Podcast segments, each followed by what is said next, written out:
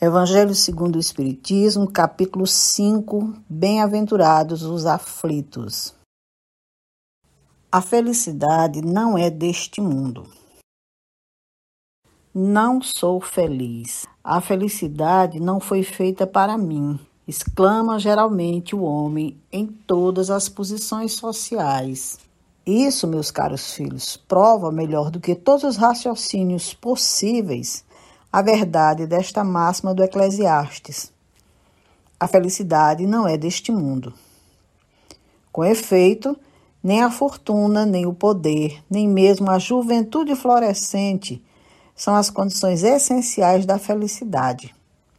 Digo mais, nem mesmo a reunião dessas três condições tão desejadas, uma vez que se ouvem sem cessar no meio das classes mais privilegiadas pessoas de todas as idades se lamentarem amargamente da sua condição de ser. Diante de tal resultado, é inconcebível que as classes laboriosas e militantes invejem com tanta cobiça a posição daqueles que a fortuna parece ter favorecido. Neste mundo, qualquer coisa que se faça, cada um tem a sua parte de trabalho e de miséria, seu quinhão de sofrimento e de decepções de onde é fácil chegar à conclusão de que a Terra é um lugar de provas e de expiações.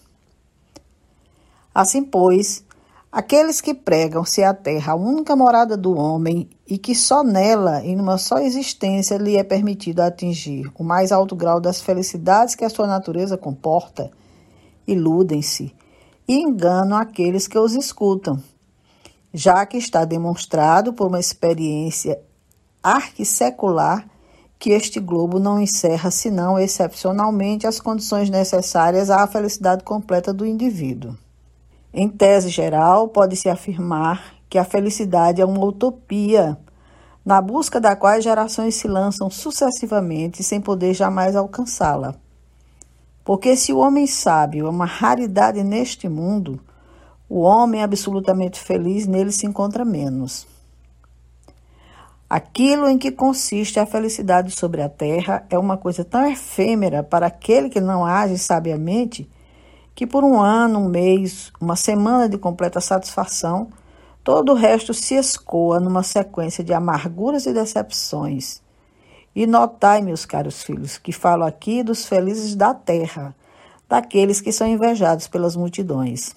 Consequentemente, se a morada terrestre está destinada às provas e à expiação, é preciso admitir que existem alhures moradas mais favoráveis, onde o espírito do homem, ainda aprisionado numa carne material, possui em sua plenitude os prazeres ligados à vida humana. Por isso, Deus semeou no vosso turbilhão esses belos planetas superiores, para os quais os vossos esforços e as vossas tendências os farão gravitar um dia, quando estiverdes suficientemente purificados e aperfeiçoados.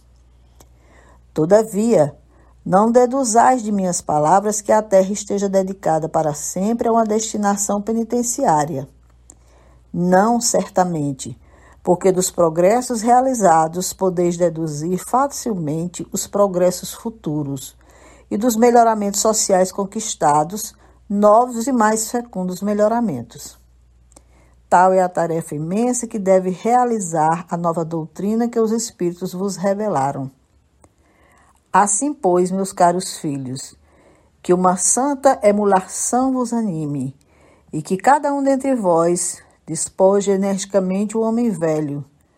Deveis tudo à divulgação deste Espiritismo que já começou a vossa própria regeneração. É um dever fazer vossos irmãos participarem dos raios da luz sagrada. A obra, pois, meus bem-amados filhos, que nesta reunião solene todos os vossos corações aspirem a esse objetivo grandioso de preparar às novas gerações um mundo em que a felicidade não será mais uma palavra vã. François Nicolas Madeleine, Cardeal Morlot, Paris, 1863